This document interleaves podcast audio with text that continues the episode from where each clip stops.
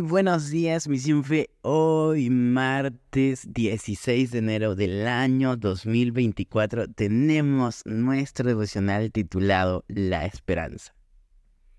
Y lo podemos encontrar en la lectura bíblica de Primera de Tesalonicenses, capítulo 4, del versículo 13 al 18. La intención de Pablo era dar a los nuevos creyentes en Tesalónica un concepto básico de la esperanza de nuestra vida cristiana.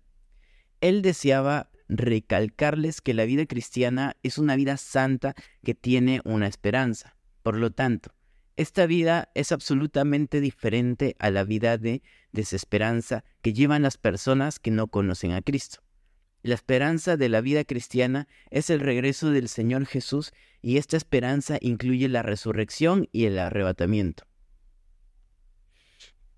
Meditemos en esto. Al parecer, algunos de los tesalonicenses pensaban que Cristo volvería pronto y que solo los vivos podrían disfrutar de las bendiciones de su venida.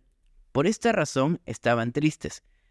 Desde luego, aún los más fieles se entristecen cuando muere un ser querido, pero lo importante es que no se entristecen como los otros que no tienen esperanza. Al meditar en la condición verdadera de los seres queridos que mueren en Cristo, los cristianos no persisten en llorar como los del mundo, porque la esperanza del cristiano disminuye el pesar.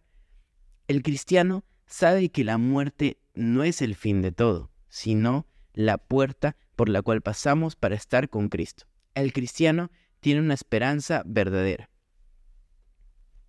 Y el versículo clave lo podemos encontrar en Primera de Tesalonicenses, capítulo 4, versículo 13.